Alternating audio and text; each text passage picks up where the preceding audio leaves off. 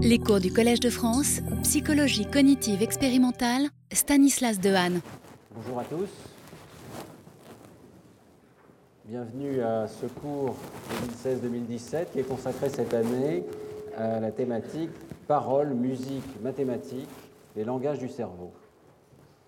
Je suis heureux de vous montrer euh, en première image cette fresque qui est due à Marietta Rennes, dont je vous recommande toute l'œuvre, et c'est une fresque qui vient d'être installée à Neurospin, où je travaille, euh, et une fresque de 20 mètres de long qui décrit bien les activités euh, du laboratoire, et en particulier ce qui nous animera dans le cours de cette année, c'est-à-dire la recherche de ce qu'on pourrait appeler la singularité de l'espèce humaine. Qu'est-ce qui fait que nous sommes la seule espèce de primate capable de manipuler le langage Qu'est-ce qui fait que nous sommes la seule espèce à avoir euh, tenté de comprendre le monde par les mathématiques, par la physique, par la science? Qu'est-ce qui fait que nous sommes capables de manipuler des outils? Voilà de très grandes questions dont nous allons chercher la réponse dans le cerveau.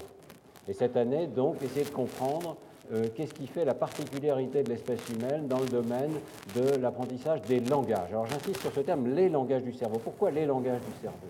Eh bien, euh, parce qu'il y a bien sûr le langage parlé ou écrit, et dont nous avons parlé dans le cours de l'année dernière, qu'on peut représenter sous forme de diagrammes. Les joyeux linguistes aiment faire des diagrammes.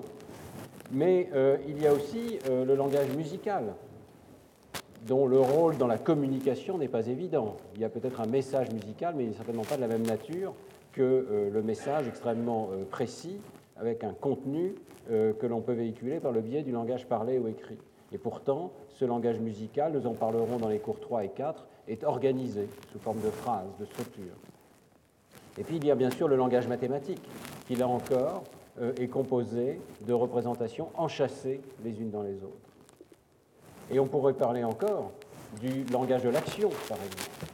Euh, la Fondation Bettencourt euh, donne un prix qui s'appelle le prix pour l'intelligence de la main. Et je trouve que ça traduit bien euh, cette euh, idée que euh, l'espèce humaine dispose dans le domaine de l'action et dans le domaine de l'utilisation de l'outil de compétences absolument remarquables. Le prix va récompenser une année un pâtissier, une autre année un ébéniste, une autre année quelqu'un qui joue du violon, ou d'autres instruments de musique, vous voyez que dans ce domaine de l'action motrice et de l'utilisation des outils, notre espèce est tout à fait extraordinaire. Et peut-être peut-on caractériser ce qu'elle a d'extraordinaire, là encore, par l'utilisation enchâssée de concepts, de sorte qu'un outil peut servir lui-même à former un autre outil, qu'un outil peut être composé de plusieurs parties. Il y a là encore une notion de composition qui apparaît. On peut parler aussi du langage de la cognition sociale, la capacité d'enchasser des pensées les unes dans les autres, et en particulier d'imaginer les pensées d'autrui, ce qu'on appelle la théorie de l'esprit, qui joue évidemment un rôle central dans la capacité de notre espèce de représenter l'esprit des autres.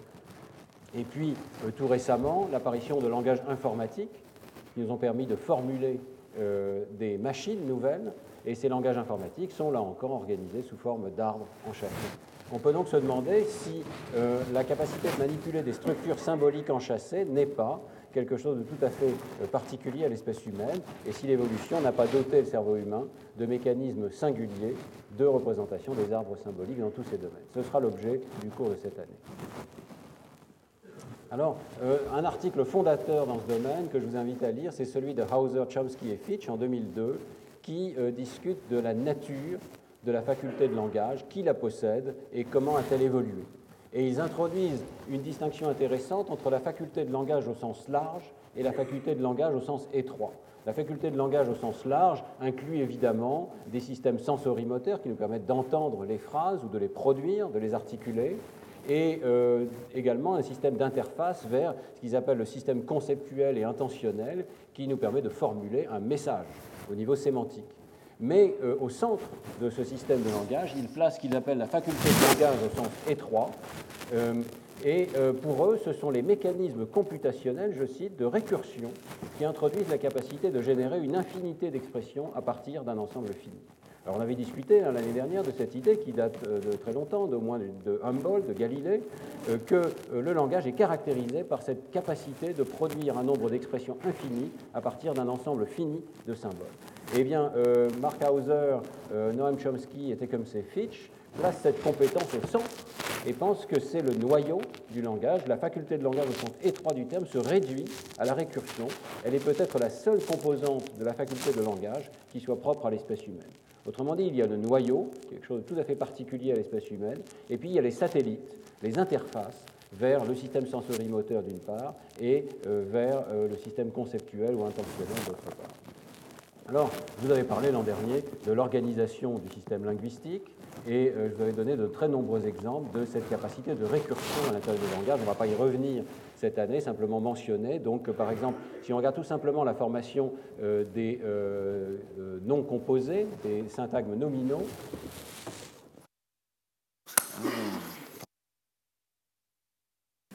Est-ce que ça fonctionne? Oui, je crois que ça y est. Magnifique. Bien. Excusez-moi pour ce petit problème de son et de communication. Donc j'étais en train de vous expliquer qu'on euh, peut donner des exemples extrêmement simples de cette capacité de récursion dans le domaine du langage. Et par exemple, la formation euh, des noms composés ou des euh, syntagmes nominaux en anglais, c'est extrêmement simple. On a l'impression d'ajouter les mots les uns aux autres, mais en réalité, ce sont des enchassements. Par exemple, factory, car factory, car factory worker, car factory worker union, et on pourrait continuer ainsi à l'infini. Il est toujours possible de prolonger des phrases. Hein, vous savez qu'il n'y a pas de phrase plus longue, euh, euh, puisqu'il est toujours possible de prolonger des phrases, par exemple, en disant je pense que, ou bien Marie pense que, etc. Euh, donc enchassement des phrases les unes dans les autres. Ambiguïté, c'est extrêmement intéressant. Ça veut dire que la séquence de mots ne suffit pas. Dans la tête, nous n'avons pas une simple séquence de mots, nous avons des arbres parce que la séquence de mots peut être identique, Black Taxi Driver, et pourtant elle peut avoir deux euh, enchassements possibles, ou plus éventuellement. il y a de nombreux cas d'ambiguïté syntaxique de ce type. Et puis, euh, même un mot isolé, est lui-même un petit arbre. Euh, lorsqu'on prend un mot euh, comme believe, on peut, on peut, former believable, unbelievable. La morphologie est extrêmement générative en anglais comme en français. Et euh, là encore, il y a des cas d'ambiguïté que j'avais cités. Le mot unlockable, par exemple, peut être unlockable ou bien unlockable. Et vous voyez que ça n'est pas du tout le même sens. Et donc même une séquence qui forme un seul mot doit être comprise au niveau de la représentation mentale de cet objet comme un petit arbre. Alors, euh, l'idée euh, de Noam Chomsky, depuis au moins 60 ans, c'est que toutes les langues humaines sont fondées sur des enchâssements récursifs.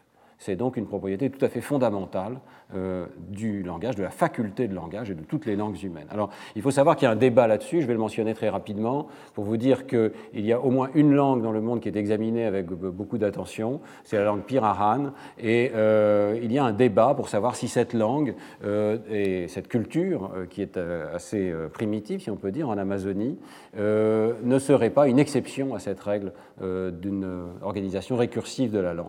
En tout cas, elle est présentée comme telle par Dan Everett, euh, linguiste, qui euh, propose non seulement que le langage forme une exception radicale ici, mais la culture tout entière. La culture serait dépourvue de la notion, euh, serait entièrement fondée sur le présent, dépourvue de notion de passé ou d'avenir.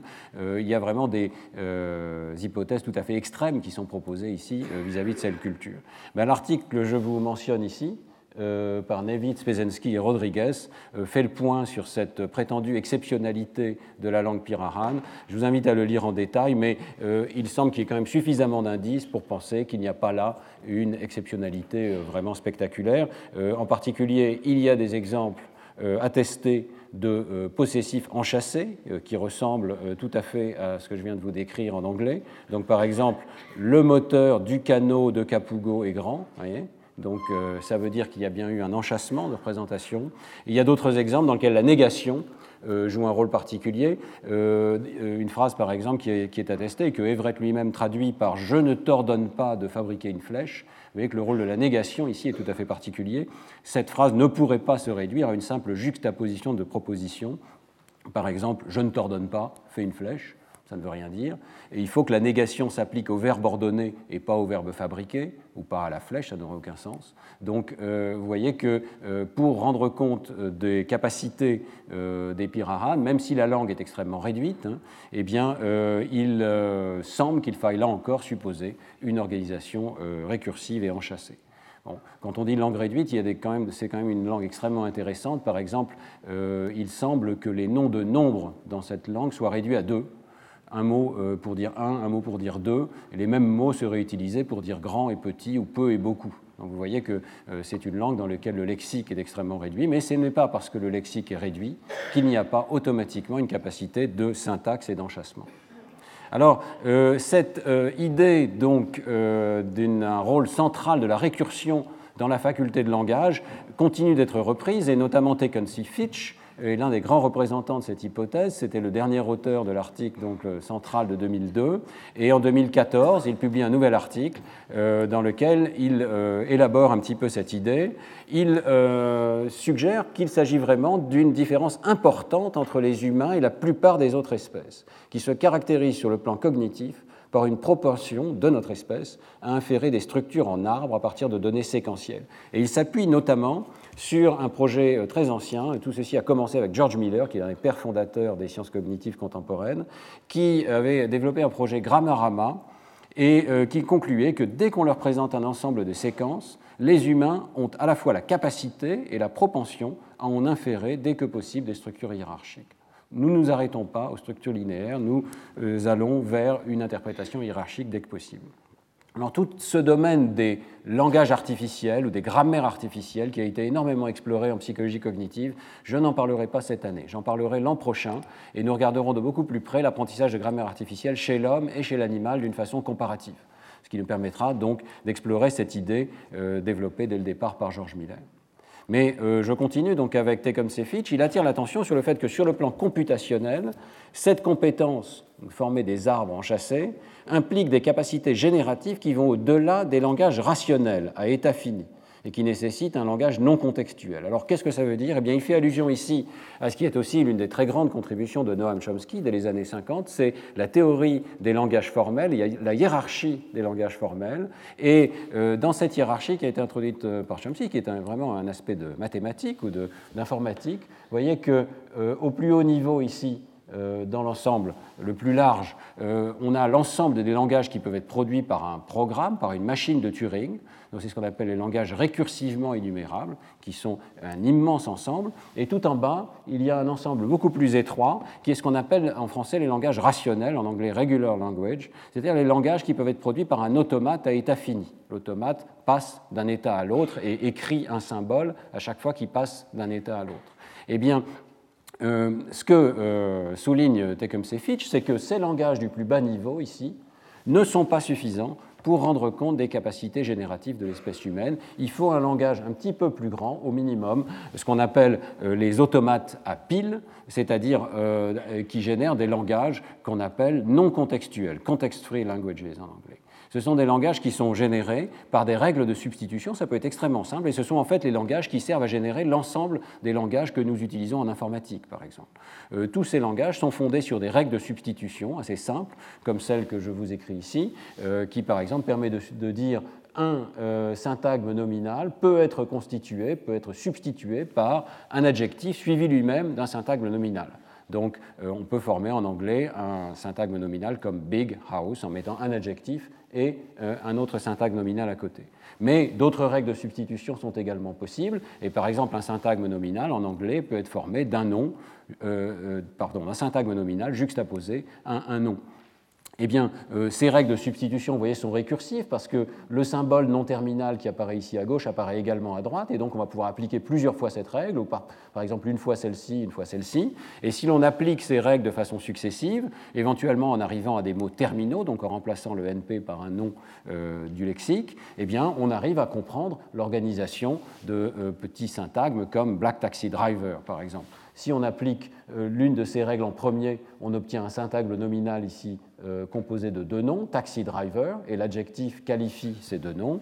Et si on applique les règles dans l'autre ordre, on obtient un adjectif qui qualifie le nom, black taxi, et ensuite l'ensemble qui qualifie euh, le chauffeur, donc black taxi driver. Donc vous voyez qu'il euh, est nécessaire de faire appel à des règles de substitution de ce type qui définissent ce qu'on appelle les automates à piles et qui génèrent des langages non contextuels. Et l'hypothèse, c'est qu'il y a donc une classe de langages qui sont accessibles à l'espèce humaine, qui ne sont pas les mêmes que ceux qui sont accessibles à d'autres espèces d'animaux. Voici les petits arbres correspondants.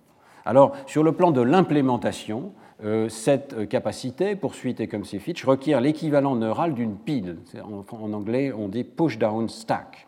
Ce n'est pas une pile au sens électrique, hein, mais euh, une pile euh, dans le sens où on peut empiler des éléments et les dépiler, donc avoir une sorte de mémoire interne extrêmement simple dans le système.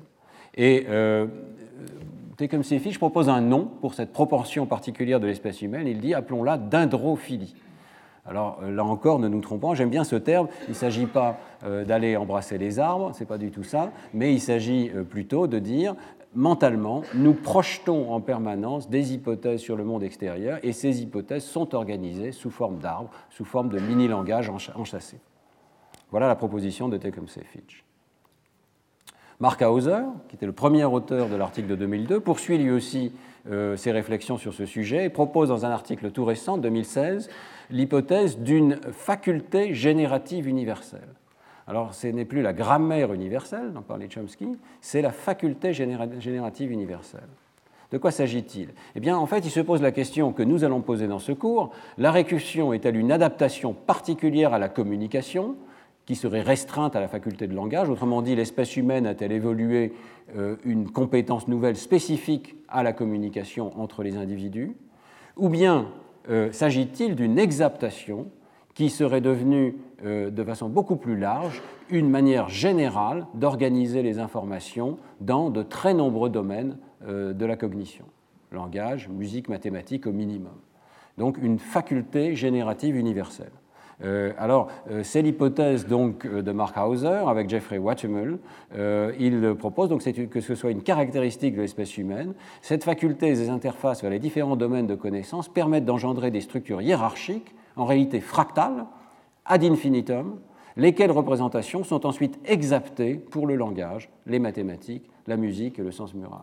Ça veut dire que euh, cette capacité de récursion n'aurait pas évolué pour le langage, elle aurait évolué pour des raisons d'émergence physique dans le cerveau, un certain niveau de complexité, mais elle aurait ensuite été utile et donc exaptée, utilisée dans des domaines euh, distincts, que sont le langage, les mathématiques, la musique et même, vous voyez, le sens moral ou la théorie de l'esprit. L'idée de Markhauser, qu'il formule ainsi, ces différents domaines ne diffèrent que dans les valeurs, mots, nombres, notes, événements, qui se substituent aux variables dans les procédures génératives. Donc on a les mêmes procédures génératives qui permettent de créer ces arbres, mais les objets changent. Alors le cerveau humain serait donc doté d'une sorte de langage de l'esprit, encore mal compris, mais fondé sur la création d'arbres binaires et des enchâssements de prédicats les uns dans les autres. Et euh, on peut citer ici euh, la métaphore de Noam Chomsky lui-même, qui est assez intéressante, qui est celle d'un flocon de neige. Il y aurait une sorte de flocon de neige dans l'esprit humain, la formation de fractales, de euh, configurations forcément neuronales, mais dont le, substrat neuronal n'est pas encore compris, mais qui permettrait de créer ces structures fractales, enchâssées les unes dans les autres, et de les appliquer ensuite à des domaines extrêmement divers, comme le langage ou les mathématiques. On voit bien que les fractales vont s'appliquer naturellement dans le domaine de la géométrie, par exemple, et dans les cours 5 et 6, je vous parlerai du travail du laboratoire pour montrer effectivement qu'il y a besoin d'une sorte de langage de la géométrie pour comprendre comment les êtres humains comprennent l'espace. Et puis, euh, bien sûr, dans le domaine de la musique, on voit bien comment ces représentations fractales euh, pourraient expliquer euh, la nature de l'organisation de la séquence musicale. Et je vous parlerai en particulier du travail de David Pezetsky, qui fait l'hypothèse vraiment identique à celle de, Mark Hauser ici, que le noyau central de récursion est identique, et ce ne sont que les objets, notes versus mots, qui établissent la différence entre langage et musique. Alors, euh, Mark Hauser insiste sur la singularité de l'espèce humaine. Dans la plupart du monde animal, même lorsqu'il existe quelques preuves de l'existence de procédures génératives du niveau des langages réguliers ou rationnels, le plus bas niveau de la hiérarchie de Chomsky, rien ne prouve que ces procédures sous-tendent à la fois la reconnaissance et la production de séquences dans plusieurs domaines. Donc, ce qui serait particulier à l'espèce humaine, c'est la capacité d'avoir un modèle génératif récursif qui s'applique à une extraordinaire variété euh, de domaines. Euh, commun donc à plusieurs domaines de connaissances. Alors c'est une idée qui est également développée par Josh Tenenbaum et dont je vous avais parlé, je vous le rappelle, lorsqu'on avait parlé du cerveau statisticien ou du cerveau bayésien. Euh, je trouve que c'est une hypothèse extrêmement intéressante de dire que le cerveau de, beaucoup d'espèces, probablement tous les mammifères, est organisé d'une manière bayésienne, statistique. Il évalue des hypothèses, il les confronte à la réalité du monde extérieur, mais l'espace des hypothèses n'est pas le même dans le cerveau humain. L'espace des hypothèses dans le cerveau humain comprend des hypothèses récursives, des hypothèses euh, enchâssées les unes dans les autres, et c'est ça qui fait la productivité des représentations mentales euh, dont nous disposons. Tout ceci euh, s'ajuste très bien à notre propre programme de recherche au laboratoire. Hein. Euh, je vous rappelle simplement donc la publication de cet article en 2015 dans lequel, euh, avec plusieurs collègues, dont Florent Méniel qui viendra vous parler dans le séminaire à 11h, nous avions essayé d'organiser ce que l'on sait aujourd'hui de la représentation des séquences temporelles dans le cerveau. Et nous avions postulé qu'il était nécessaire de faire appel à cinq niveaux de représentation des séquences. le niveau le plus bas, c'est celui le plus simple, on pourrait presque dire celui euh, pavlovien, ou le niveau du, conditionnement dans lequel le contexte passé permet de prédire la note qui suit, avec éventuellement un certain délai temporel. Et euh, Florent Méniel vous détaillera à quel point ce modèle permet d'expliquer un certain nombre de phénomènes dans la perception, en particulier euh, au niveau des transitions donc entre sons et la manière dont le cerveau fait des prédictions et éventuellement génère une erreur de prédiction lorsque ce qui est observé n'est pas ce qui avait été prédit. Mais euh, ce que nous montrons dans cet article, c'est que c'est totalement insuffisant. Ce niveau simplement euh, skinnerien, si l'on peut dire, behavioriste, ne suffit absolument pas à expliquer la complexité des représentations des séquences, même chez l'animal et certainement dans l'espèce humaine euh, les animaux et les humains sont capables de former des groupes de stimuli, ce qu'on peut appeler des chunks, et de dire que ce sont les transitions entre ces items qui comptent et non pas les transitions entre les éléments les plus simples, comme les syllabes ici. Les animaux comme les humains sont capables de tenir compte de l'ordre numérique, premier, deuxième, avant-dernier, dernier, et ils sont capables de retenir quelle image est présentée à quelle, euh, à quelle position ordinale dans la séquence. Les animaux comme les humains probablement sont capables de former des schémas algébriques, c'est-à-dire qu'ils reconnaissent le caractère abstrait de la séquence et le fait que, euh, par exemple, euh, il y a une répétition suivie d'une syllabe différente, Totobu, Mimitu, Gagari obéissent tous à ce schéma AAB. Mais ça ne suffit toujours pas à rendre compte de la complexité des structures qui sont présentes dans le langage humain. Et dans cette euh, revue, nous avions donc présenté euh, l'hypothèse qu'il y a besoin d'un cinquième niveau, qui lui est peut-être tout à fait particulier à l'espèce humaine, qui est donc ces structures arborescentes enchâssées, non seulement dans le domaine du langage, mais sans doute aussi même dans le domaine des séquences les plus élémentaires. Lorsque nous entendons quelque chose comme AA, BB, BB, AA, immédiatement nous le concevons comme un ensemble de symétrie et de répétition. Voilà donc un peu le cadre théorique. Et vous voyez qu'il y a un certain accord hein, autour de cette hypothèse que la récursion joue un rôle central dans euh, les représentations de l'espèce humaine. Alors quelles sont les prédictions au niveau des mécanismes euh, neuronaux, au niveau des langages du cerveau? Eh bien, euh, Tecumseh Fitch fait une hypothèse tout à fait particulière dans son, dans son article. Il postule que la région de Broca, la région frontale inférieure gauche, joue le rôle de la pile, au sens informatique du terme, qui est nécessaire dans ces grammaires sans contexte, contextuées. Euh, non contextuel, comme on dit en français. Euh, donc, je cite Tecumseh Fitch, en complément de la machinerie de prédiction hiérarchique qui est implémentée de façon locale dans tous les cortex sensoriels, les aires postérieures connectées au gyrus frontal inférieur disposeraient chez l'homme d'un mécanisme supplémentaire de stockage, au sein duquel les résultats intermédiaires, et en particulier les calculs structurels non terminés, pourraient être placés et récupérés plus tard.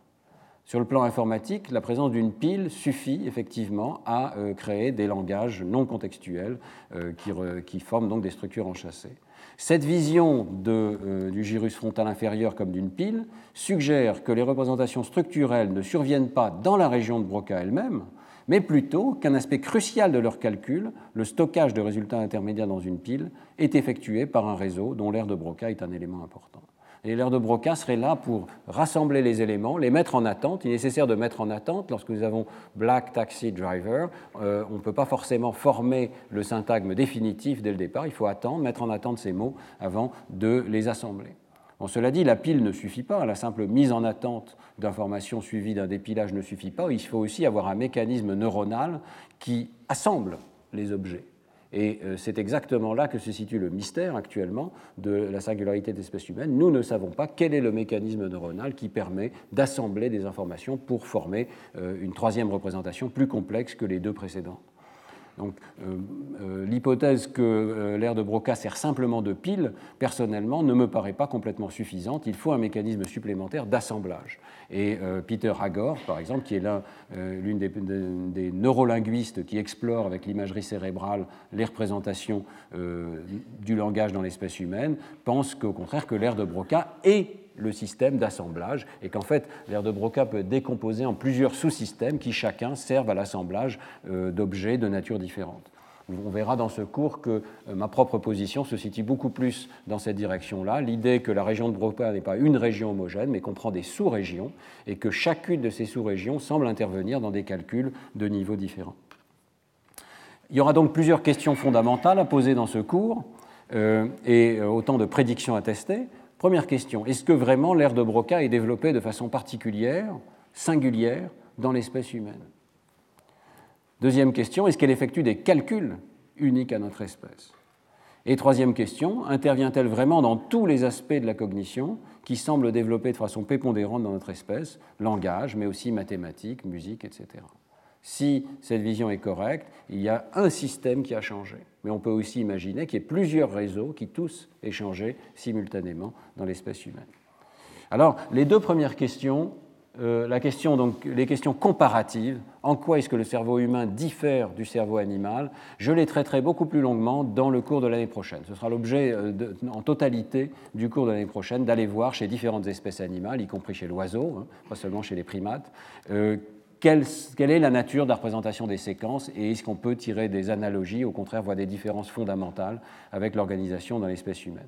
Je voudrais simplement en parler brièvement aujourd'hui pour vous dire que oui, il y a de bonnes raisons de penser que la région de Broca et euh, le cortex préfrontal dans son ensemble ont subi des changements fondamentaux dans l'espèce humaine. Alors très rapidement, en trois diapositives pour anticiper sur le cours de l'année prochaine. D'abord, effectivement, euh, le cerveau humain présente au niveau de l'anatomie une expansion sélective tout à fait particulière du cortex préfrontal et en particulier de la région de Broca, donc la région frontale inférieure gauche. Euh, voyez ici les cartes que l'on peut produire maintenant par imagerie cérébrale. On peut faire l'imagerie cérébrale de différentes espèces de primates, dont l'espèce humaine, et ensuite tenter d'estimer, c'est une estimation, hein, euh, le degré d'expansion locale des cartes corticales. Et euh, c'est ce qui est représenté ici en couleur, c'est le degré d'expansion depuis le macaque jusqu'à euh, l'être humain. Si l'on devait essayer de trouver des correspondances, qui n'est pas assuré, entre chaque point du cortex chez le macaque et chaque point du cortex dans le cerveau de l'être humain vous voyez qu'il y a une expansion absolument considérable qui se produit dans la région frontale, bien entendu, et particulièrement peut-être au niveau euh, de ces régions plus postérieures et inférieures du cortex frontal. Mais c'est une, expansion très globale malgré tout. C'est intéressant de voir qu'il y a une expansion similaire qui semble se produire au niveau des régions temporales et temporales postérieures, et on le voit moins bien ici, évidemment aussi au niveau du cortex pariétal. Vous voyez que ce facteur d'expansion peut être considérable, et il n'est pas du tout le même en fonction des différentes régions du cerveau. Ça, c'est très important à comprendre. Le cortex visuel, ici, du pôle occipital, a subi une expansion assez faible, de l'ordre d'un facteur 2, entre l'espèce humaine et le singe macaque. Si on fait cette approche comparative, ça n'est pas une différence extrêmement importante et on sait que le cortex visuel des primates est un excellent modèle du cortex visuel euh, humain. Par contre, lorsqu'on s'aventure dans ces régions plus associatives, vous voyez que le facteur d'expansion est absolument considérable. Alors si on regarde plus sélectivement dans la région de Broca, il y a des travaux d'anatomie très fines, et notamment ce travail de Schenker avec Sherwood, qui regarde au niveau cytoarchitectonique post-mortem, donc cette fois-ci avec une identification extrêmement rigoureuse des frontières entre euh, les aires euh, de Brodmann. Vous avez les aires de Brodmann 44 et 45 qui sont identifiées ici, respectivement en rouge et en jaune. Et euh, ici, vous avez les anatomies de, euh, je crois, 10 euh, chimpanzés. qui, sont, sont, morts de, façon naturelle. Hein. Et vous voyez ici plusieurs choses. D'abord, premier phénomène qui est tout à fait particulier, enfin, qui indique une singularité de l'espèce humaine, chez le chimpanzé, contrairement à l'espèce humaine, il n'y a pas d'asymétrie systématique en faveur de l'hémisphère gauche. L'asymétrie systématique en faveur de l'hémisphère gauche est observée de façon absolument universelle dans l'espèce humaine, mais elle n'est pas observée ici chez le chimpanzé. Il peut y avoir des asymétries euh, et une certaine variabilité dans euh, l'hémisphère gauche et l'hémisphère droit du chimpanzé. Mais il n'y a pas cette direction systématique en faveur de l'hémisphère gauche, et on sait qu'elle joue un rôle singulier dans euh, le fait que le langage atterrit, si l'on peut dire, dans l'hémisphère gauche la plupart du temps dans l'espèce humaine. Par ailleurs, vous voyez qu'on peut calculer des taux d'expansion de ces régions, et même par rapport à notre plus proche cousin dans l'évolution, le chimpanzé, vous voyez que l'expansion de ces régions est considérable, jusqu'à un facteur 6 chez l'homme par rapport au chimpanzé, alors que ce n'est pas la même chose par rapport aux aires primaires. S'agit-il d'une simple relation allométrique? On en discutera beaucoup plus l'année prochaine, mais sachez qu'il y a des travaux très récents, il y a un grand débat là-dessus. Hein. Donc que veut-on dire par euh, simple relation allométrique? Eh bien que le corps euh, humain est plus grand et que peut-être simplement le cerveau, l'expansion des régions du cerveau reflèterait une augmentation générale de la taille euh, des organes avec des relations d'ajustement liées au fait, par exemple, que les surfaces et les volumes ne croissent pas de la même manière. Eh bien, euh, le travail de Smers, toujours avec Sherwood, ici suggère que ça n'est pas le cas et qu'on peut vraiment, d'une manière statistique, montrer que l'expansion du cortex préfrontal dépasse ce qu'on attendrait sur la base d'une simple relation allométrique. Il y a donc vraiment eu une évolution particulière dans le cerveau humain. Alors ça, c'est sur le plan de l'anatomie du cortex. Sur le plan des connexions je crois que vous avez déjà montré cette diapositive l'an dernier, elle est très classique. Il n'y a aucun doute que la connectivité euh, du cortex préfrontal, et en particulier du cortex préfrontal inférieur, par le biais de ce qu'on appelle le faisceau arqué, a subi une évolution particulière et qu'elle est particulièrement développée chez l'homme et particulièrement asymétrique chez l'homme. On voit ici cet extraordinaire faisceau de connexion du faisceau arqué, qui vient en particulier jusqu'au niveau des régions temporales, moyennes et inférieures, et euh, qui permet donc une sorte de collecte des informations en direction du cortex frontal inférieur, qui n'existe probablement pas chez les autres espèces du primate, ou en tout cas beaucoup moins que chez l'homme. Et enfin, je mentionnerai très rapidement, là encore je développerai ça l'an prochain, mais euh, l'existence de travaux qui montrent que sur le plan de l'activité cérébrale, cette fois-ci, de la fonction, eh bien, il y a des réponses qui sont tout à fait uniques au cerveau humain dans la région frontale inférieure gauche. Ici, c'est un travail réalisé par l'une des équipes du laboratoire, avec Béchir Jaraya et Liping Wang, qui étaient postdocs dans le laboratoire, l'INURIC. Euh, Lorsqu'on fait écouter des sons en IRM à euh, des humains ou des singes macaques, vous voyez que les deux espèces sont capables d'entendre une séquence de sons, bip, bip, bip, boop, mais euh, lorsqu'on introduit des déviants, eh bien, les réponses des deux espèces ne sont pas les mêmes. Dans cette expérience, on introduisait, on habituait d'abord l'animal à entendre toujours des séquences avec la même régularité, bip, bip, bip, boop, avec des changements de hauteur tonale, mais toujours cette notion de trois notes identiques, une note différente. Et puis ensuite, on introduisait des changements. Et on regardait si le cerveau était capable de détecter ces changements, de répondre à ces changements, et quelle région du cerveau réagissait à ces changements.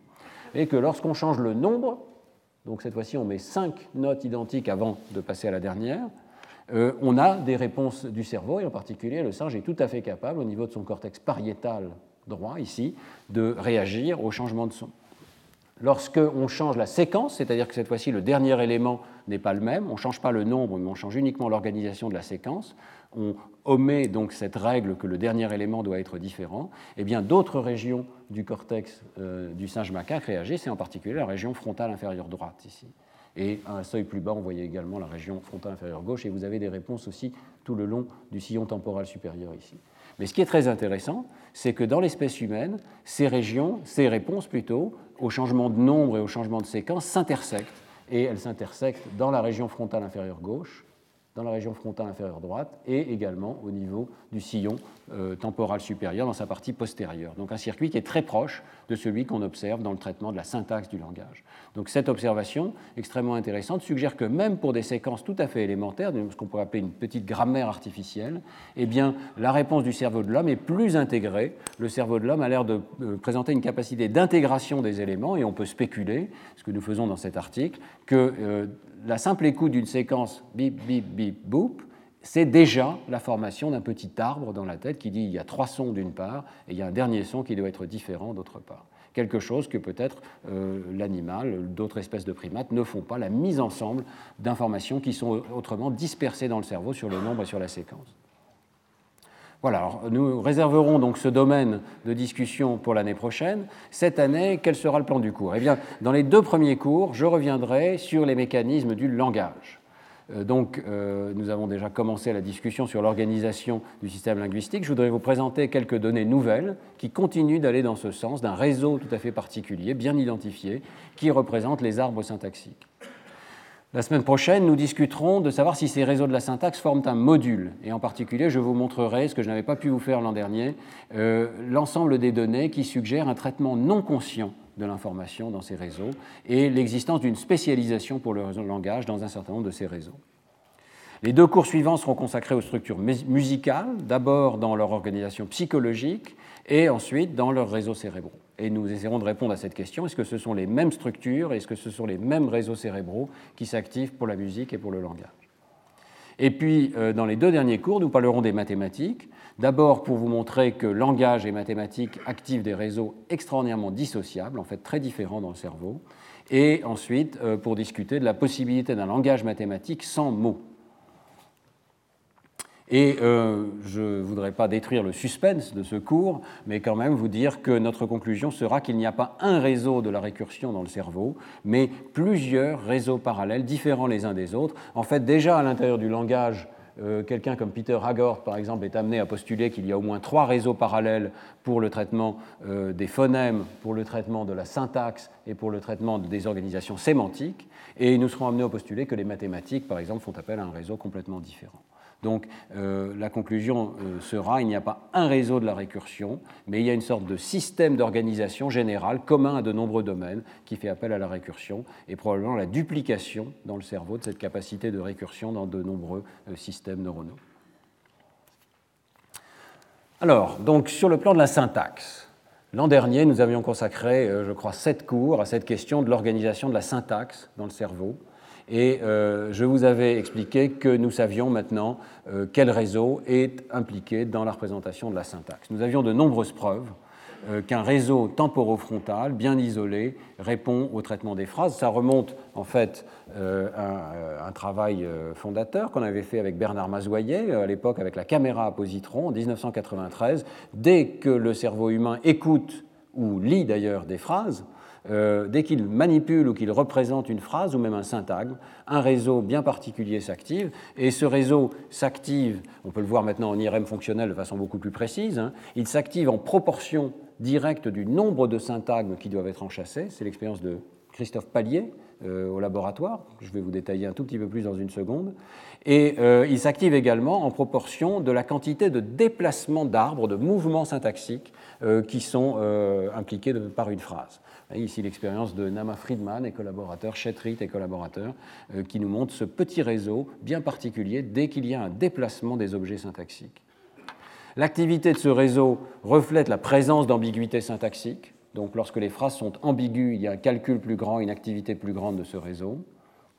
Et également la nécessité d'explorer l'arbre syntaxique. Lorsqu'on a besoin de savoir qui a fait quoi à qui, dans des conditions qui sont difficiles, eh bien, c'est ce réseau qui va s'activer plus, qui va travailler plus. Si je vous dis par exemple euh, la voiture qui double le camion est rouge, euh, qu'est-ce qui est rouge? Eh bien, La voiture. Bon. Vous devez remonter dans l'arbre parce que vous avez entendu en réalité la voiture qui double le camion est rouge, vous avez entendu le camion est rouge. Bon, cette séquence superficielle n'est pas la bonne réponse. Pour trouver la bonne réponse, vous avez besoin de chercher dans l'arbre syntaxique. Eh bien, cette recherche dans l'arbre syntaxique fait appel à ce réseau. Et puis, euh, ce réseau est impliqué très précocement, dès que les enfants euh, commencent à apprendre leur langue maternelle, dès la première année de vie. Euh, il y a une période critique dont nous avons parlé l'an dernier, et même pour la langue des signes, ça c'est très intéressant, même lorsque la langue ne passe pas par la modalité orale, eh bien, c'est un réseau très similaire qui semble être impliqué. Enfin, euh, nous avions parlé de la neuropsychologie, des lésions qui conduisent à un agrammatisme, l'incapacité de comprendre ou de produire des structures syntaxiques complexes, et la localisation des régions euh, impliquées, des lésions impliquées, euh, semble là encore coïncider avec, au moins grosso modo, hein, à l'échelle de cette imagerie et de ces lésions, semble coïncider avec ce réseau. Et j'insiste sur le fait d'ailleurs que cet agrammatisme n'est pas seulement une incapacité de produire des phrases, mais bien une capacité de se représenter convenablement les arbres syntaxiques, aussi bien en production qu'en compréhension. Donc vous voyez un très grand nombre de données convergentes qui suggèrent que, au moins sur le plan de la localisation fonctionnelle, nous commençons à avoir des indications extrêmement précises sur les régions du cerveau qui sont impliquées par le traitement de la syntaxe du langage. Euh, en particulier, je vous avais parlé de cette expérience avec Christophe Pallier, sur laquelle je reviens aujourd'hui pour vous montrer une nouvelle expérience dans laquelle nous sommes allés plus loin. Dans cette expérience, nous avions euh, présenté des séries de phrases de 12 mots, et puis, euh, toujours en présentant 12 mots, nous avions progressivement décomposé l'organisation de la phrase en présentant par exemple deux ensembles de six mots, la souris qui grignote sa tartine, le passant examine le luxueux canapé, puis trois ensembles de quatre mots, des ensembles de trois mots, des ensembles de deux mots, et finalement une liste de mots totalement désorganisée. Et euh, comme contrôle aussi, pour essayer d'isoler le traitement syntaxique, nous avions réalisé la même manipulation avec des pseudomots, ce qu'on appelle le Jabberwocky. Je, vous rappelle ce terme qui est issu de, la poésie de Lewis Carroll. Pour former des stimuli en Jabberwocky, en fait, on remplace les mots à contenu comme euh, reçoit ou sac ou céréales, on les remplace par des pseudomots et on conserve l'information grammaticale, on conserve les petits mots grammaticaux et la morphologie euh, grammaticale, de sorte que l'on obtient une sorte de pseudo-phrase comme une gouppe reluse des Ézous qui sapitait le chadin de la prétille. Je crois que je l'ai mal lu, ils relusent le verbe ici. Une gouppe reluse des élus, etc.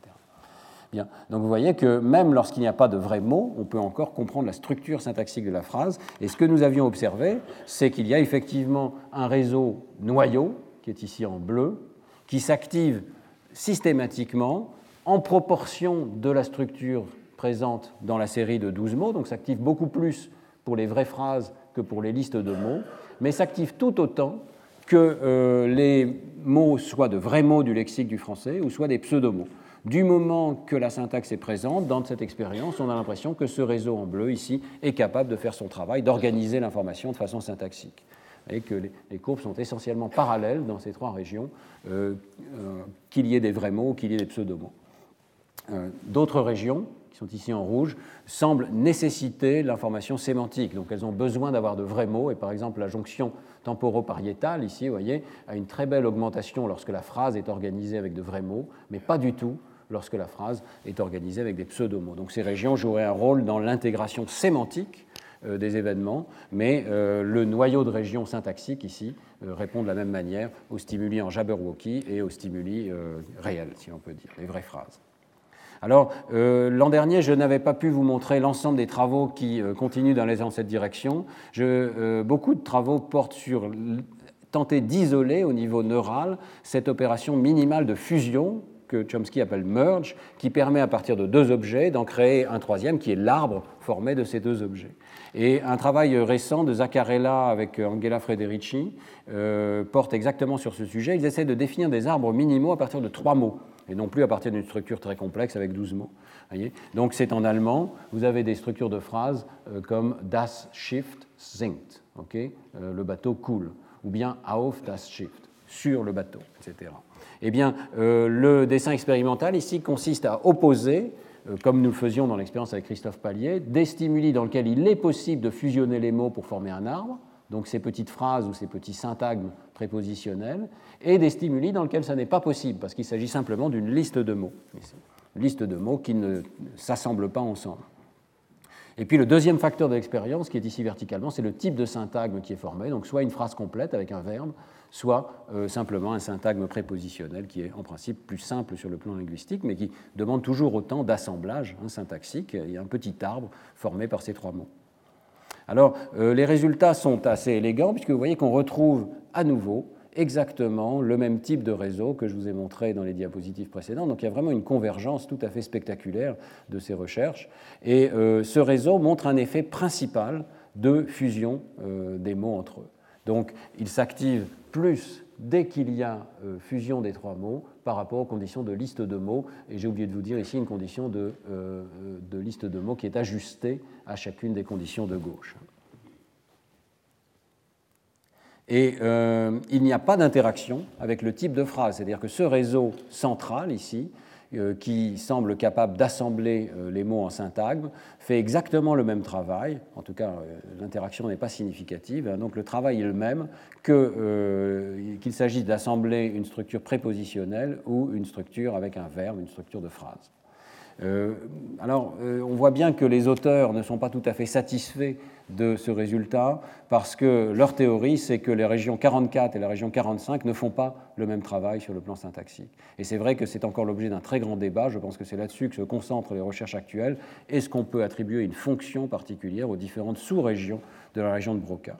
Alors ici, bien qu'il n'y ait pas d'interaction significative, il regarde quand même sélectivement ce qui se passe pour la phrase versus la liste de mots et séparément ce qui se passe pour le syntagme prépositionnel versus la liste de mots. Il trouve des pics très légèrement différents qui suggèrent donc une contribution euh, plutôt de la, euh, de la région 44 dans les syntagmes prépositionnels et de la région 45 dans les phrases complètes avec verbe. Mais euh, je suis quand même embarrassé de ce résultat parce qu'ils ne testent pas l'interaction entre les régions et les conditions, donc ils ne vont pas jusqu'au bout de l'analyse qui permettrait de dire qu'il y a vraiment une différence entre ces régions. Et quand on voit cet histogramme ici, on voit bien qu'en réalité, euh, ces régions font un travail extrêmement similaire, quel que soit le syntagme euh, qui est ici calculé. Donc je ne suis pas convaincu qu'il y ait une différence fondamentale qui ait été observée ici entre le type de syntagme et les régions cérébrales correspondantes. Ça reste encore un mystère hein, de, comprendre exactement quel est le travail qui est fait par chacune de ces sous-régions. Mais ce qui est tout à fait clair, c'est que ce réseau, on le retrouve régulièrement, même dans la fusion, dans le merge de euh, structures syntaxiques tout à fait minimales.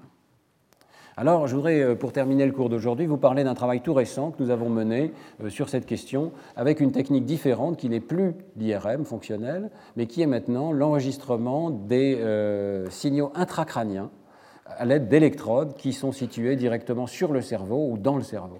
Vous savez que cette technique euh, existe depuis euh, pas mal d'années.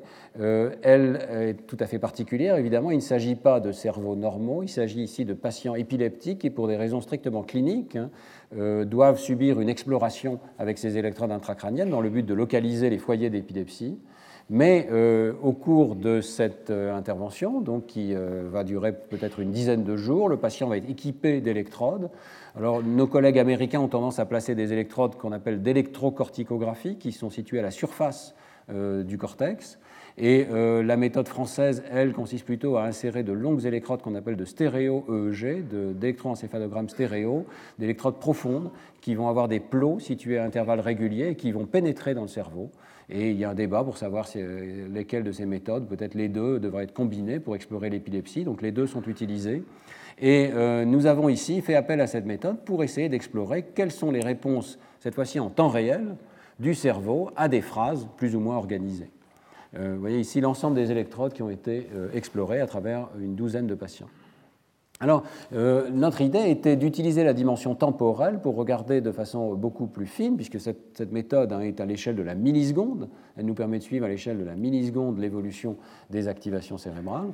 Euh, nous avions donc l'idée de regarder de beaucoup plus près qu'est-ce qui se passait mot par mot dans une expérience du style de celle de Christophe Pallier et collaborateurs.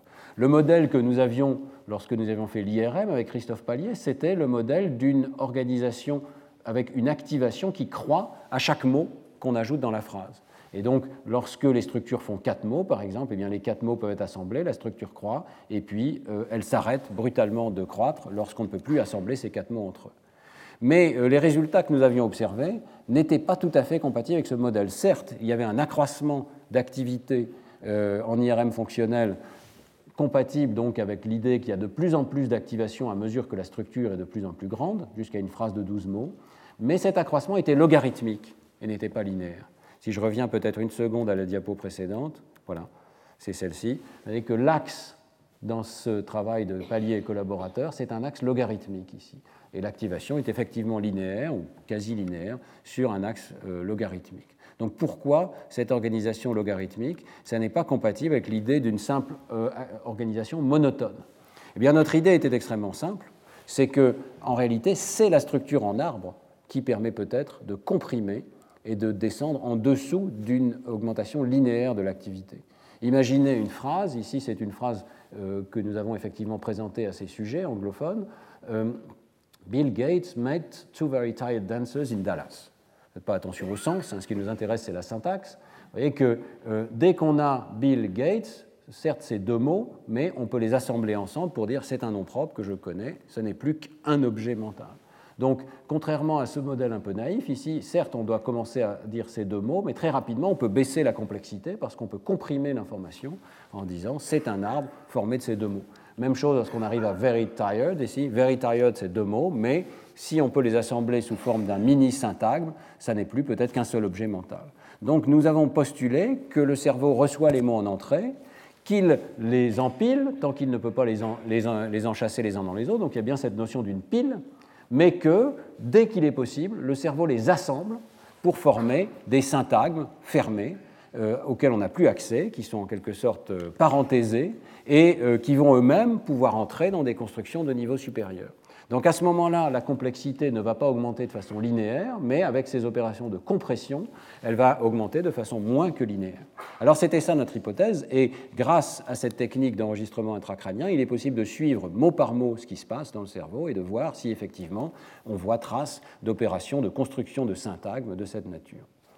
Alors, euh, l'expérience que nous avons menée donc, a porté sur 12 patients qui ont été testés à la fois à la salpêtrière en français, surtout euh, alors, uniquement en l'occurrence avec des électrodes donc, de stéréo-EEG, et puis à Boston et à Stanford avec cette technique d'électrocorticographie. Nous avons eu un total de 288 paires d'électrodes bipolaires de surface et 433 paire bipolaire d'électrodes profondes. Vous voyez, un grand nombre d'électrodes. Nous sommes concentrés exclusivement sur l'hémisphère gauche. Hein. Tout ce que je vais vous montrer ne porte que sur l'hémisphère gauche. Alors, la tâche que nous avions demandé au sujet, c'était bien entendu de lire une phrase avec cette présentation mot par mot qu'on appelle RSVP, qui est formidable parce qu'on peut contrôler très précisément euh, le moment d'arrivée de chaque mot. Hein. On ne laisse pas le sujet contrôler lui-même par ses saccades oculaires l'arrivée des mots, mais on les présente à un intervalle fixe. Et euh, nous présentions des phrases entre 3 et 10 mots, comme celle que vous voyez ici, 10 stat students of Bill Gates should often sleep. Et puis après un certain délai, une euh, ellipse de la phrase précédente, c'est-à-dire un raccourci qui pouvait correspondre à la phrase précédente, comme c'est le cas ici, ou qui pouvait ne pas correspondre. Imaginez par exemple que ce soit it will ou she will. Euh, vous voyez qu'à ce moment-là, ça ne correspond pas. La tâche du sujet, c'était de dire est-ce que l'ellipse correspond à la phrase ou pas? Nous avions choisi cette tâche parce qu'elle oblige en quelque sorte à faire attention à l'ensemble de la phrase et à la garder en tête, donc en quelque sorte à la comprimer en tête euh, pendant cette période de mémoire de deux secondes. Mais ce que nous allons regarder, c'est la partie de la construction de la phrase ici, euh, lorsque euh, les mots sont présentés successivement. Nous avions également une condition de contrôle de liste de mots, dans lequel des mots étaient présentés un par un. Ils étaient issus de la même liste de mots que les phrases elles-mêmes, mais euh, ils ne formaient pas de structure syntaxique. Et euh, la tâche du sujet, c'est tout simplement de dire si un mot qui était présenté ensuite faisait partie de la liste précédente ou pas. Tâche qui a été explorée par exemple par F. Fedorenko dans son travail. Alors, euh, ces phrases peuvent vous paraître un petit peu bizarres. Il faut savoir qu'elles sont issues d'un programme qui génère en fait une infinité ou quasi-infinité de phrases de ce type euh, avec des contraintes linguistiques assez fortes. En fait, ce que nous voulions, c'est un programme qui contrôle très précisément quelles structures arborescentes sont présentes. Donc nous, sommes appuyés sur la théorie qu'on appelle X-bar en linguistique pour former des structures organisées, enchâssées les unes dans les autres et euh, d'organisation contrôlée, si on peut dire. Nous avions pour chacune de ces phrases un modèle de l'arborescence correspondante. C'est pour ça que ces phrases ont l'air un petit peu bizarres, parce qu'elles sont générées par ordinateur, elles ont toute une euh, organisation syntaxique. C'est vrai que leur contenu sémantique est parfois un petit peu étrange. Alors, un exemple d'électrode pour vous montrer euh, à quoi ça ressemble. Les signaux qu'on enregistre, ici, nous sommes concentrés sur une forme de signal, qui est ce qu'on appelle l'activité gamma, dans euh, les fréquences les plus élevées du spectre, à partir de 50 Hz et au-delà, ce qu'on appelle l'activité high gamma en anglais, euh, on, a une mesure approximative du degré d'activation de population neuronale proche de l'électrode, dans un espace de quelques millimètres probablement. Et voilà le type de signaux qu'on peut enregistrer. Euh, vous voyez qu'ici, chaque ligne est un essai, vous avez le temps, avec le début du premier mot ici. Et vous avez la partie sur les listes de mots avec des euh, ensembles de 3 à 10 mots. Et puis la partie portant sur les phrases, là encore ordonnées avec 3, 4, 5, 6, 7, jusqu'à 10 mots dans la phrase. Vous voyez immédiatement d'abord que le signal est absolument extraordinaire. Pratiquement à chaque essai, on peut suivre, peut-être pas tout à fait à chaque essai, mais euh, vous voyez, à l'œil nu, on voit bien que euh, la structure des phrases est reflétée dans l'activité de cet électrode ici et en particulier la durée de la phrase, plutôt le nombre de mots de la phrase. On voit bien aussi qu'il y a un événement au moment de la fin de la phrase ici. On voit aussi que l'organisation n'est pas la même dans la condition de la liste de mots. Alors ça, on peut le mettre en évidence en moyennant, par exemple, les données en fonction de la longueur des stimuli, et on voit immédiatement que l'activité dans cet électrode hein, croît en fonction de la longueur de la phrase dans la condition phrase, mais euh, pas dans la condition liste de mots ici. Donc c'est compatible avec cette idée hein, d'un accroissement progressif de la structure dans les phrases, mais pas dans les listes de mots. Euh, alors on peut aligner les données, ce sont exactement les mêmes données, la même électrode, hein, aligner sur la fin de la phrase ici, pour que vous voyez mieux cette différence importante d'activité au moment de la fin de la phrase, qui est en fait liée au nombre de mots qui précèdent. Il y a donc un événement particulier au moment de la fin de la phrase euh, qui clôt en quelque sorte euh, la structure et euh, qui demande de plus en plus d'activation à mesure que la structure est complexe. Lorsqu'on regarde l'organisation dans l'espace, cette fois-ci, de ces effets, vous voyez qu'à la fois l'effet d'activation pour la fin de la phrase par rapport au milieu et l'effet de la quantité de nombre de mots qui précèdent sur cette activation au moment de la fin de la phrase sont identifiables sur beaucoup d'électrodes, ce sont toutes les électrodes qui sont présentées en rouge ici, et vous voyez que ces électrodes ne sont pas partout dans le cerveau, mais elles ont tendance à se concentrer sur un réseau bien particulier qui est dans le sillon temporal supérieur et dans la région frontale inférieure gauche, ainsi que dans les aires mésiales. On n'a pas forcément prédit. Et vous voyez un certain nombre d'activations dorsales ici, qui existent aussi en fait en IRM fonctionnel, notamment dans la région prémotrice, euh, qui ne sont pas euh, là encore parfaitement comprises. Alors, cette activité à la fin de la phrase euh, nous a paru intéressante parce qu'il y a beaucoup de données en fait, qui suggèrent, au niveau comportemental, qu'il y a effectivement une complexité particulière de la fin des phrases. Euh, lorsqu'on demande à un sujet de lire en appuyant lui-même sur un bouton pour faire apparaître le mot suivant, donc on peut mesurer le temps de traitement de chacun des mots de cette manière approximative, eh bien on voit un très gros ralentissement sur le dernier mot de la phrase, qu'on appelle le sentence wrap-up effect eh bien, nous pensons qu'ici, il y a peut-être un corrélat de ce sentence wrap-up effect, c'est-à-dire qu'à la fin de la phrase, il y a un calcul qui est fait, qui est d'autant plus complexe que le nombre de mots intégrés est grand. Tous ces résultats collent euh, très bien avec un article qui est paru euh, dans l'intervalle, qui est paru euh, au mois de septembre, je crois, par F. Fedorenko, Nancy Kanwisher et leurs collaborateurs, qui, là encore, ont fait appel aux enregistrements intracrâniens pour présenter des phrases, des listes de mots et aussi des listes de mots et des phrases en Jabberwocky avec des pseudomots. Donc vous voyez ces quatre conditions ici, la phrase, la liste de mots, le Jabberwocky dans lequel vous avez des pseudomots qui euh, sont identifiables, et puis la liste euh, de euh, non-mots. Et dans cette expérience extrêmement simple hein, de, de, F. Fedorenko, il se contente d'analyser l'effet du numéro successif du mot dans la phrase, donc de 1 à 8 mots, et on voit que l'activité est plus grande pour les phrases que pour euh, les listes de mots ou de non-mots, et que cette activité croît au fil de la phrase. Il ne commande pas d'ailleurs sur ce fait, mais on voit qu'elle a tendance à être non linéaire, à s'écraser plutôt vers la fin. Et euh, il y a donc une différence massive entre la vraie phrase et la liste de mots ici, qui ressemble beaucoup à celle que l'on a pu observer dans notre propre expérience il y a plusieurs aspects euh, qui ne sont pas complètement convaincants dans ce travail de F. Fedorenko et collaborateurs que je voudrais mentionner. Euh, le premier, c'est euh, le fait que les électrodes qui montrent cet effet, je ne sais pas si vous pouvez les voir ici, sont les électrodes qui sont marquées en bleu, qui sont isolées parce qu'elles montrent une différence entre les phrases et les listes de non-mots. Ces électrodes sont extraordinairement distribuées dans le cerveau. Et ce résultat est assez différent de celui que nous voyons nous, qui est celui d'une localisation assez précise des informations dans les réseaux qui sont les réseaux du langage identifiés en IRM fonctionnel. Donc je ne sais pas pourquoi Fedorenko obtient une telle dispersion de l'activation. Peut-être que ce contraste est trop grossier, puisque vous voyez que dans les non-mots, ici, elle inclut des choses qui ne sont même pas phonologiquement plausibles, ou qui sont peut-être euh, d'aucun intérêt particulier pour le sujet. Il y a peut-être un problème d'attention dans cette expérience. Le deuxième point qui est assez curieux dans l'expérience de. Fedorenko, c'est qu'il n'y a pas de belles activations pour la condition de Jabberwocky. Et là encore, c'est contraire à ce que beaucoup d'autres personnes ont observé en IRM fonctionnel, c'est-à-dire que euh, le Jabberwocky continue de permettre un traitement syntaxique. Donc je pense qu'ils n'ont pas nécessairement isolé dans leurs électrodes euh, des sites qui sont sensibles à l'information syntaxique, mais plutôt des sites qui semblent sensibles au traitement de l'information sur la sémantique de la phrase, peut-être. Et ça expliquerait peut-être cette dispersion d'activation. Enfin, reste le résultat principal, qui est une augmentation progressive d'activation dans la bande gamma dans euh, l'hémisphère gauche en fonction de la progression dans la phrase. Et ce résultat, donc si je reviens en arrière, qui est tout à fait proche de celui qu'on peut observer ici dans notre propre expérience. Maintenant, dans notre expérience, ce qui est intéressant, c'est que nous avons la structure interne des phrases, pas seulement la longueur en nombre de mots, mais aussi l'organisation des arbres qui forment ces phrases. Alors ici, euh, nous avons repris les mêmes données dans cette électrode euh, temporale gauche en fonction de la taille du premier syntagme. Le syntagme sujet, qui peut faire deux mots, Bill Gates par exemple, ou The Doctor, et puis euh, trois mots, et jusqu'à cinq ou six mots ici. Vous voyez que la barre noire indique la fin du premier syntagme. je crois que vous voyez immédiatement à l'œil nu que cette information structure l'activité cérébrale et que l'activité cérébrale dure plus longtemps lorsque le premier syntagme est plus long. Alors on peut le voir sous forme de moyenne ici en fonction du temps, et on voit presque la structure syntagmatique directement dans l'évolution de l'activité gamma ici. Par exemple, si on suit les courbes, donc 10 étudiants, deux mots, l'activité monte, 10 students, et puis elle s'arrête.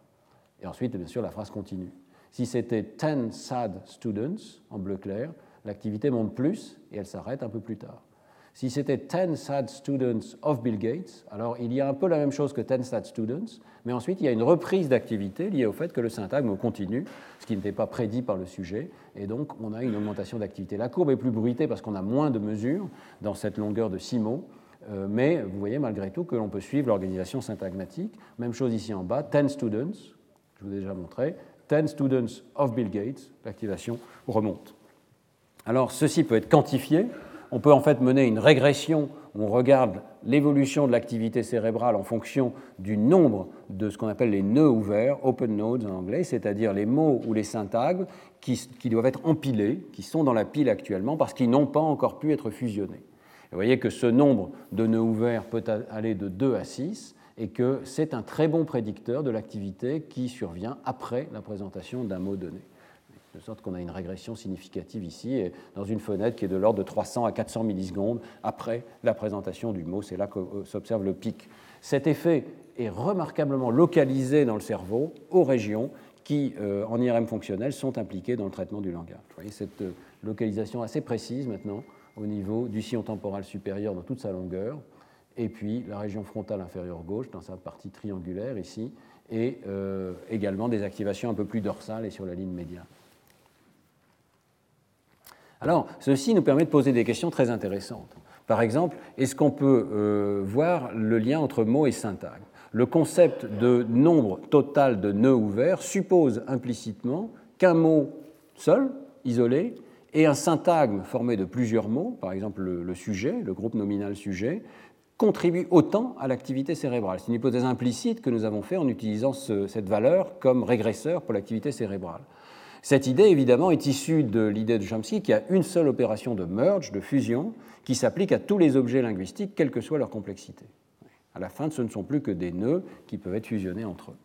Alors, euh, ici, nous pouvons tester cette hypothèse. Jusqu'à présent, on a utilisé cette variable donc, de nœuds total, nombre total de nœuds ouverts, mais on peut la décomposer en deux variables, le nombre de mots isolés qui n'ont pas encore été fusionnés et le nombre de constituants, de syntagmes, qui euh, ont été assemblés mais qui n'ont pas encore été euh, intégrés à la structure globale.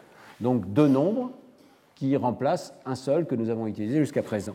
Alors nous refaisons la régression euh, de l'activité cérébrale avec ces deux variables au lieu d'une seule variable. Et ce qui est très intéressant, c'est que nous observons que les poids de ces deux variables sont extrêmement corrélés avec une penche très proche de 1. Autrement dit, ce que ça veut dire, c'est que pour l'activité cérébrale, un mot isolé qui est en attente ou un syntagme qui est en attente, ça a le même poids. Ça compte pour la même chose. Donc, euh, ça euh, va tout à fait avec l'idée que euh, les mots et les syntagmes ont le même poids. Le cerveau comprime les syntagmes pratiquement à la taille d'un seul mot. Un syntagme comme trois jolies fleurs c'est un objet qui est peut-être réduit pour le fonctionnement de ces aires-là à la taille d'un mot isolé. Alors, on peut le regarder au niveau du cerveau tout entier ici. Donc, en chaque point ici, on vous a mis le euh, poids, donc ce qu'on appelle le bêta dans une régression multiple, de euh, cette variable qui correspond au nombre de mots isolés qui sont en attente, et ici, le nombre de syntagmes qui ont déjà été constitués, mais qui sont aussi en attente. Et vous voyez qu'il euh, y a une assez bonne conjonction de ces deux informations, même si l'information sur les mots isolés est un peu plus faible ici que euh, dans cette euh, régression sur les syntagmes. Et on peut quand même regarder s'il y a des régions dans lesquelles l'effet des syntagmes est plus fort que l'effet des mots isolés. Et on trouve effectivement quelques différences, elles ne sont pas énormes, vous voyez, mais il y a des différences dans certaines électrodes du pôle temporal antérieur, dans certaines électrodes ici du précuneus et dans la région pariétale inférieure ce sont les régions qui montrent les effets les principaux ici. Et c'est intéressant de voir que ce sont précisément les régions qui, dans les études précédentes, ont l'air d'être en sortie du système de langage, celles qui représentent en quelque sorte euh, la phrase ou l'événement tout entier, celles qui sont sensibles à l'information sémantique également. Hein. Donc il est possible que ces régions qui sont plus sensibles à l'information sur les syntagmes constitués euh, jouent un rôle dans le stockage des résultats de la fusion, des résultats de merge, plus que dans l'opération de merge elle-même. Alors inversement, on peut se demander s'il y a des régions qui euh, sont activées de façon transitoire au moment où on forme les syntagmes. Alors nous pouvons poser cette question en regardant précisément au moment où l'arbre se ferme, où on est, euh, d'après euh, nos hypothèses, le cerveau est en train de fermer un syntagme donné. Et on a observé effectivement que certaines électrodes, comme celle-ci ici, dans la partie triangulaire de la région frontale inférieure gauche, ont eu un burst d'activité, un surcroît d'activité euh, proportionnel au nombre de nœuds qui sont en train d'être fermés, d'être assemblés ensemble dans une structure de phrase. Que ce soit à l'intérieur de la phrase ou à la fin de la phrase ici. Je vous ai déjà dit qu'à la fin de la phrase, il y avait souvent un surcroît d'activité. Et eh bien dans cette électrode, ce surcroît d'activité est proportionnel au nombre de nœuds qui ont besoin d'être fermés à cet instant donné. Si on regarde au niveau du cerveau tout entier, cette activité-là n'est pas observée partout, elle est particulièrement prédominante dans la région frontale inférieure gauche et dans certaines électrodes de la région temporale euh, postérieure gauche. vous voyez que euh, ces euh, sites, toujours les mêmes, hein, ceux que l'on voyait apparaître dans beaucoup d'expériences d'IRM fonctionnelles, ont l'air d'être ceux qui ont un surcroît d'activité au moment où il faut fusionner pour former des arbres. Alors, est-ce qu'on a réellement besoin d'arbres syntaxiques pour expliquer ces données? Évidemment, il faut faire l'avocat du diable, et ce travail est évidemment critiqué par les pairs, et il y a un certain nombre de linguistes euh, qui continuent d'être sceptiques sur cette idée chomskienne d'arborescence. Euh, euh, beaucoup sont encore restés à l'idée que les probabilités de transition au sein d'une séquence de mots pourraient suffire à expliquer l'organisation du langage. Cette idée est défendue notamment dans cet article de Frank, Boyd et Christiansen les probabilités de transition, effectivement, ne sont pas constantes au sein d'une phrase, et c'est vrai que ce n'est pas impossible qu'au moment où on ferme un syntagme, eh les probabilités de transition sont en réalité euh, plus faibles, parce qu'il y a plus de possibilités qui sont ouvertes, alors qu'à l'intérieur d'un syntagme, peut-être peut-on prédire le mot suivant. Bon, en fait, c'était une des raisons hein, d'utiliser un programme de génération automatique de ces stimuli, parce que dans chaque catégorie, nous avions seulement cinq mots. Donc les probabilités de transition étaient extrêmement contraintes et en fait extrêmement constantes à travers l'ensemble de la phrase. Donc c'était une des premières manières de rendre cette hypothèse moins plausible. Mais euh, il faut savoir que dans des expériences qui utilisent des stimuli naturels, euh, en IRM fonctionnel notamment, les gens ont trouvé effectivement que les probabilités de transition et leurs dérivés, c'est-à-dire l'entropie, la surprise, prédisent l'activité cérébrale. Donc le cerveau est un système prédictif et, euh, on ne peut pas exclure qu'il y ait effectivement un rôle de ces systèmes de prédiction. La question c'est est-ce que ça suffit à expliquer les données? Alors, nous avons, euh, c'est-à-dire avec Matt Nelson, qui est le premier auteur de cette étude, a fait un travail considérable pour mesurer les probabilités de transition en chaque point de la phrase, de plusieurs manières, parce que ce n'est pas facile de calculer ces probabilités de transition. On les a calculées d'abord au niveau du mot lui-même ou au niveau de la catégorie. Est-ce qu'un nom succède à un verbe ou une préposition à un nom, etc. Et puis calculer soit au niveau du lexique tout entier qui, est, qui, est, fourni par Google Ngram, vous savez, cette gigantesque base de données des livres qui sont disponibles dans Google, ou bien les probabilités de transition effectives dans notre programme de génération des stimuli, qui ne sont pas les mêmes que les probabilités de transition en anglais ou en français tout entier. Euh, nous avons fait tous ces calculs et nous avons trouvé effectivement qu'il euh, était possible d'observer des effets d'entropie et de surprise liés aux probabilités de transition dans ces données.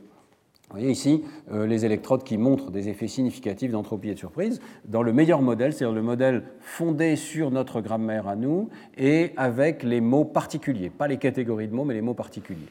Eh bien, euh, on voit qu'il y a un effet d'entropie euh, négatif ici, c'est-à-dire que plus les probabilités sont distribuées, plus l'activité est faible, et puis également un effet de surprise avec un surcroît d'activité pour les mots qui sont les plus surprenants, ici, lorsqu'un mot survient et qu'il est surprenant.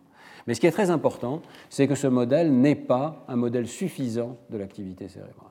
C'est-à-dire que même quand on introduit ces variables dans le modèle, ou bien lorsqu'on fait simplement ce qu'on appelle de la comparaison de modèles, c'est-à-dire qu'on regarde un critère d'information ici qui nous dit quel est le modèle qui capture le mieux l'activité, eh bien dans toutes les régions qui sont en rouge ici, on s'aperçoit que le modèle fondé sur les arbres et la fermeture des nœuds dans les arbres est un meilleur modèle de l'activité cérébrale que le modèle des probabilités de transition.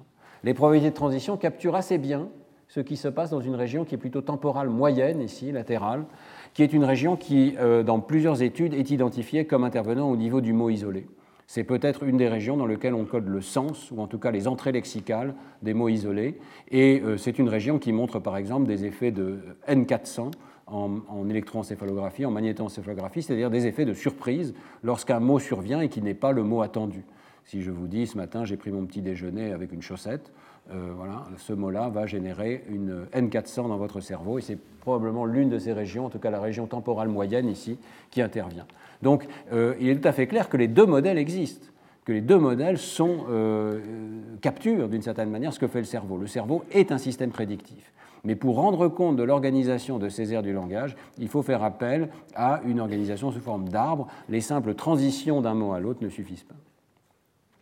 Alors, je termine euh, euh, en vous disant que ces données peuvent aussi servir à contraindre les stratégies d'analyse syntaxique, ce que les Anglais appellent euh, parsing, l'analyse syntaxique de la phrase. Depuis le départ, je vous montre des analyses qui sont fondées sur le nombre de mots et comment le nombre de mots affecte l'activité cérébrale. Mais les linguistes savent très bien que ce n'est pas le nombre de mots à proprement parler qui compte, ce sont les traits syntaxiques qui sont derrière ces mots et la nature des opérations syntaxiques qui sont employées pour former les arbres qui devraient prédire l'activité cérébrale. On le voit par exemple parce que euh, les langues diffèrent dans le nombre de mots qu'elles emploient pour les mêmes constructions. Le français peut utiliser cinq mots, là où l'anglais va utiliser deux mots seulement, par exemple. Donc, euh, nous avons essayé de voir si les opérations syntaxiques, un modèle effectif de parsing, d'analyse grammaticale, permettaient d'expliquer cette activité. Et nous avons collaboré avec le linguiste John Hale, qui analyse différents types de ce qu'on appelle des parseurs, donc des analyseurs syntaxiques. Alors, euh, si on prend, euh, je vais aller très vite parce que je vois que le, temps euh, s'écoule, mais il y a différents types de parseurs qui ont été proposés dans la littérature en linguistique, et John Hale en a proposé une implémentation tout à fait effective qui distingue des parseurs ascendants, bottom-up, des parseurs partant du coin gauche et des parseurs descendants, top-down. Et on voit l'opération de ces parseurs, par exemple lorsqu'ils analysent une toute petite phrase comme euh, John loves Mary, ici, qui est analysée euh, de cette manière, sous forme de cet arbre euh, syntaxique, le parseur ascendant va simplement attendre que les mots arrivent. Lorsque le mot John arrive, il va l'enregistrer et appliquer l'ensemble des règles qui permettent de comprendre ce mot et les mots qui précèdent. Donc il va voir que c'est un nom propre, par exemple. Mais il va s'arrêter là et il va falloir attendre l'arrivée du mot loves, puis du mot Mary, et c'est tout à fait à la fin de la phrase que vont se produire les opérations qui permettent d'appliquer l'ensemble de ces règles et de comprendre qu'il y a une phrase tout entière qui a été présentée. Le parseur left corner réalise une opération un petit peu similaire, mais il anticipe d'un nœud. Donc vous voyez qu'ici, il traite le mot John, il monte jusqu'au niveau où il dit Ah, c'est une phrase nominale complète. Ah, c'est sans doute le début d'une phrase, et je vais attendre une proposition, euh, un syntagme verbal ici.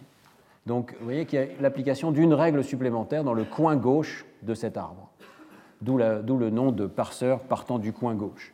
Et puis le parseur descendant, lui, alors est d'une nature très différente. Il applique dès le départ toutes les règles qu'il est capable d'appliquer. Donc comme cette grammaire ici est extrêmement simple, il peut dès le départ dire ah ben, je sais bien que je vais avoir une phrase. Cette phrase va devoir commencer par une proposition, hein, par un syntagme nominal, et puis il va y avoir aussi un syntagme verbal. Et donc il applique beaucoup de règles avant même que la phrase ait commencé et anticipe en quelque sorte sur l'application de ces règles.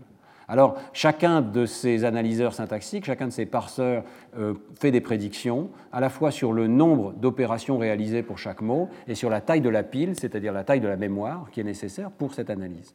Et nous avons donc utilisé ces variables de taille de pile et de nombre d'opérations d'analyse syntaxique comme régresseurs de l'activité cérébrale. Et vous voyez les résultats ici. On voit immédiatement que des résultats très bons, cette fois-ci, sont obtenus par le parseur ascendant et par le parseur partant du coin gauche ici, alors que le résultat n'est pas très bon pour euh, l'analyseur descendant, top-down.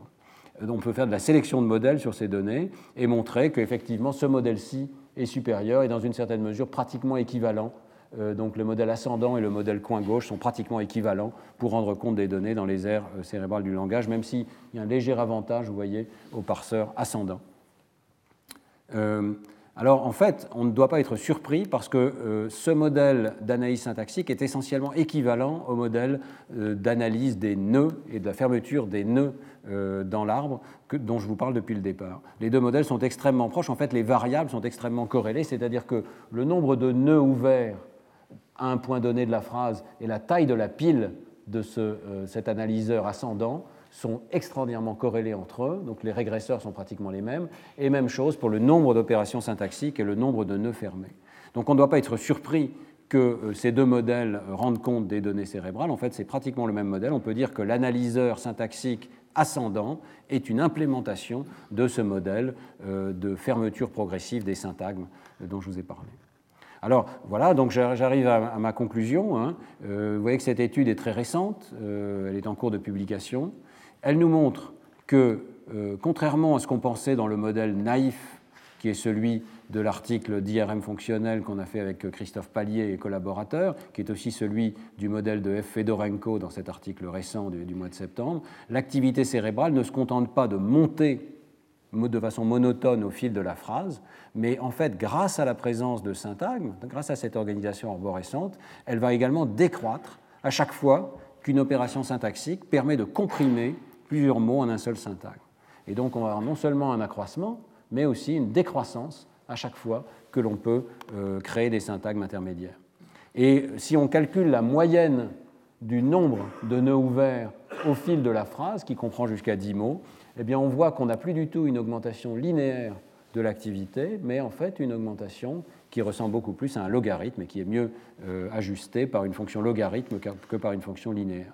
Donc on peut tout à fait rendre compte des observations que nous avions faites à l'époque avec Christophe Pallier en 2010, en euh, faisant l'hypothèse que le réseau est organisé sous, forme d'arbre. Par ailleurs, je pense que cette étude est la première étude qui vous donne une preuve directe qu'au fil du traitement des phrases, la structure en arbre prédit l'activité cérébrale. Il y a ces montées et ces descentes qui coïncident très exactement avec la structure arborescente qui est postulée par les linguistes euh, derrière l'organisation linéaire apparente de la phrase. Donc il y a une organisation linéaire dans les aires sensorielles, visuelles dans le cas de la lecture, auditive dans le cas de l'écoute de phrases, mais dans ces aires de niveau supérieur, qui sont en fait amodales, ni auditives ni visuelles, mais abstraites, il y a une organisation différente qui n'est plus simplement une séquence, mais une compression de l'information fondée sur des arbres. Voilà, euh, le cours d'aujourd'hui donc se conclut sur l'idée que les arbres sont indispensables à l'organisation syntaxique du langage. La semaine prochaine, nous parlerons du traitement non conscient de ces arbres syntaxiques. Et je vous remercie de votre attention. Retrouvez tous les contenus du Collège de France sur www.colège-2-france.fr.